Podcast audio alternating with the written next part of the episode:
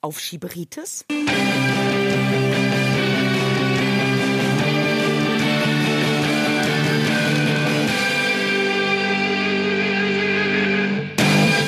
Herzlich willkommen zum neuen Podcast aus der Reihe Verkaufsfrequenz. Dein Podcast zu den Themen Verkaufen, Empathie und Mindset, damit du deine Verkaufsfrequenz optimieren kannst. Mein Name ist Nadine Krachten, die Verkaufstrainerin. Und als allererstes möchte ich dir natürlich ein wunderschönes neues Jahr wünschen und hoffe, dass deine Ziele und deine Träume, die du dir für das Jahr 2019 gesetzt hast, auch in diesem Jahr in Erfüllung gehen werden. Und genau in diesem Zusammenhang ist mir das Thema Aufschieberitis in den Sinn gekommen. Weil es gibt ja jetzt gerade zum Jahresanfang ganz viele Informationen, Podcast, Artikel, wie du deine Ziele erreichst und ähm, wie Ziele gesteckt werden sollen. Da gibt es ja schon Podcast-Folgen von mir. Schau einfach mal rein. Dort habe ich erläutert, wie ein gutes Ziel formuliert ist, damit es auch tatsächlich in die Umsetzung kommt. Nur neben der guten Formulierung ist das Tun ja auch sehr, sehr wichtig.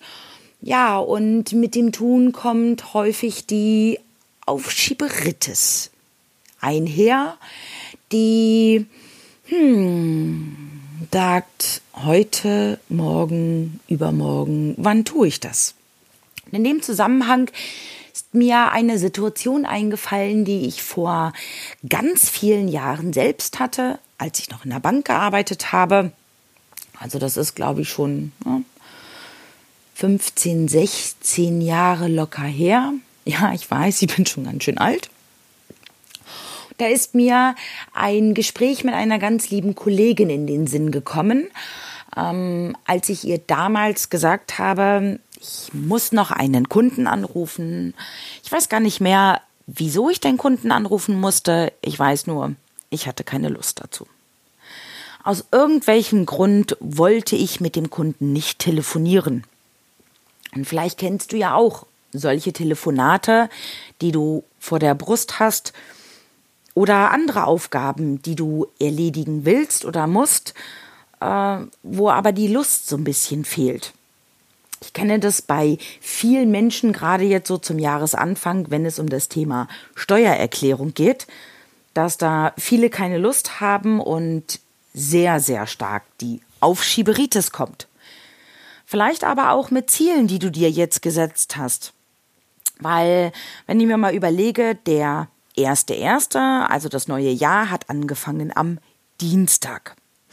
Häufig ist ja der erste erste erstmal so ein Tag, wo ja, man lange schläft und so ein bisschen in den Tag hineinlebt, weil die Silvesternacht relativ lang gewesen ist und ja, das Ziel ja nicht an dem Tag gestartet wird. Es reicht dann ja der zweite erste. Aber der zweite erste ist ein Mittwoch, so mitten in der Woche und die erste Arbeitswoche ist ja auch relativ kurz. Da will Mittwoch, Donnerstag, Freitag vielleicht das eine oder andere erstmal noch erledigt werden, so dass man vielleicht nicht in der ersten Woche mit seinem Ziel gleich anfängt, sondern sich sagt, ach, Montag der siebte, also heute, da reicht das ja auch noch damit anzufangen. Und so war das bei mir damals auch, dass ich halt dieses Kundentelefonat geschoben habe und geschoben habe und geschoben habe. Und während des Gespräches mit der lieben Kollegin damals, sie mir, fand ich, eine sehr interessante und sehr wertvolle Frage gestellt. Und ähm, diese Frage lautete, wie viel Kraft mich das Aufschieben kostet im Vergleich zum Tun. Und im ersten Moment habe ich gedacht, hä, wie viel Kraft mich das Aufschieben kostet? Ja, aber das Aufschieben hat mich damals sehr viel Kraft gekostet, denn es war ja immer in meinem Kopf drin. Ich habe immer an dieses Kundentelefonat gedacht und habe immer überlegt, wann ich das wie machen könnte, gebe aber auch zu, dass ich immer wirklich immer irgendeinen Grund gefunden habe, es nicht zu tun. Es gab immer Aufgaben, die wichtiger gewesen sind in dem Zusammenhang, die ich vorgeschoben habe. Nur der Gedanke an das Telefonat hat mir tatsächlich sehr viel Kraft geraubt, weil ich es immer im Hinterkopf hatte und weil dann auch folgende Gedanken gekommen sind die ich dir jetzt mal mit auf den Weg geben möchte. Vielleicht kennst du diese Gedanken auch, wenn jetzt der siebte erste ist und du mit deinem Ziel, was du eigentlich ab ersten ersten starten wolltest, einen Schritt weitergehen wolltest, du immer noch, ja, auf dem gleichen Punkt stehst wie am ersten ersten, weil du es geschoben hast, weil du es aus welchem Grund auch noch nicht so richtig angefangen hast. Deswegen einfach mal diese Gedanken. Kann es vielleicht sein, wenn diese Aufschieberitis da ist, dass du dich unwahrscheinlich ärgerst, dass du schon wieder geschoben hast? Und überleg dir mal, wie viel Kraft dieses Ärgern dir kostet. Dass du nachmittags, abends, in der Nacht irgendwo die Gedanken kreisen lässt und denkst, ah, ja, irgendwie habe ich schon wieder nicht hinbekommen oder hab's nicht gemacht, hab's geschoben. Und das kostet Energie und kostet Kraft.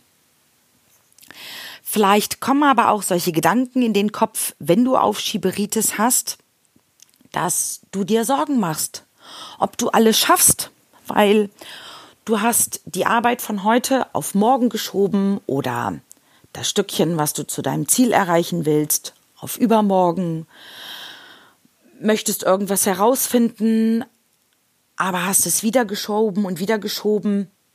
Und je mehr du schiebst, desto intensiver können Sorgen in deinen Kopf hineinkommen, ob du das schaffst, was du dir erreicht, erreichen willst. Dann, wenn du sagst, zum Jahresende 365 Tage möchtest du dieses, jenes, welches erreicht haben, dann sind es jetzt keine 365 Tage mehr, sondern nur noch 358 morgen 357, übermorgen 356. Ja, und auch 350 Tage sind natürlich unwahrscheinlich viel, an denen man errei das erreichen kann. Nur wie schnell, das kennen wir alle, sind es plötzlich nur noch 100 Tage oder nur noch 80 Tage oder es wird zur Seite geschoben und ja, dann erreichen wir das Ziel halt nicht 2019, sondern 2020. Und ist das nicht eigentlich schade? Der nächste Gedanke, den ich dir mit auf den Weg geben möchte, wenn du gerne aufschiebst und auf morgen schiebst oder auf übermorgen schiebst, ist, überleg dir mal, ob du vielleicht durch das Aufschieben in eine hm, schwierige oder zweifelhafte Situation geraten könntest, weil irgendwann etwas hochkocht, weil irgendetwas ja so dringend ist, dass du eine Nachtschicht einlegen musst oder am Wochenende arbeiten musst oder irgendwas tun musst, damit du dein Ziel erreichst. Was doch auch schade ist, weil eigentlich jeden Tag ein klein bisschen fürs Ziel tun, ist doch viel einfacher als zum Ende hin Nachtschichten oder Wochenendarbeiten einzulegen. Des Weiteren, ich kenne das sehr gut, Vielleicht kennst du das auch. Wenn du unter Aufschieberitis leidest, kommen vielleicht Schuldgefühle hoch. Ah, ich hätte zum Sport gehen sollen. Ich hätte vielleicht doch drei Seiten lesen sollen. Ich hätte doch dieses, jenes, welches tun sollen. Also diese Punkte, die du dir für dein Ziel überlegt hast, wenn du es nicht gemacht hast, kommen automatisch häufig auch kurz vorm Einschlafen Schuldgefühle, die dich wach halten und sagen, hättest du doch, Mann. Aber dieses hätte bringt nichts, mach es einfach.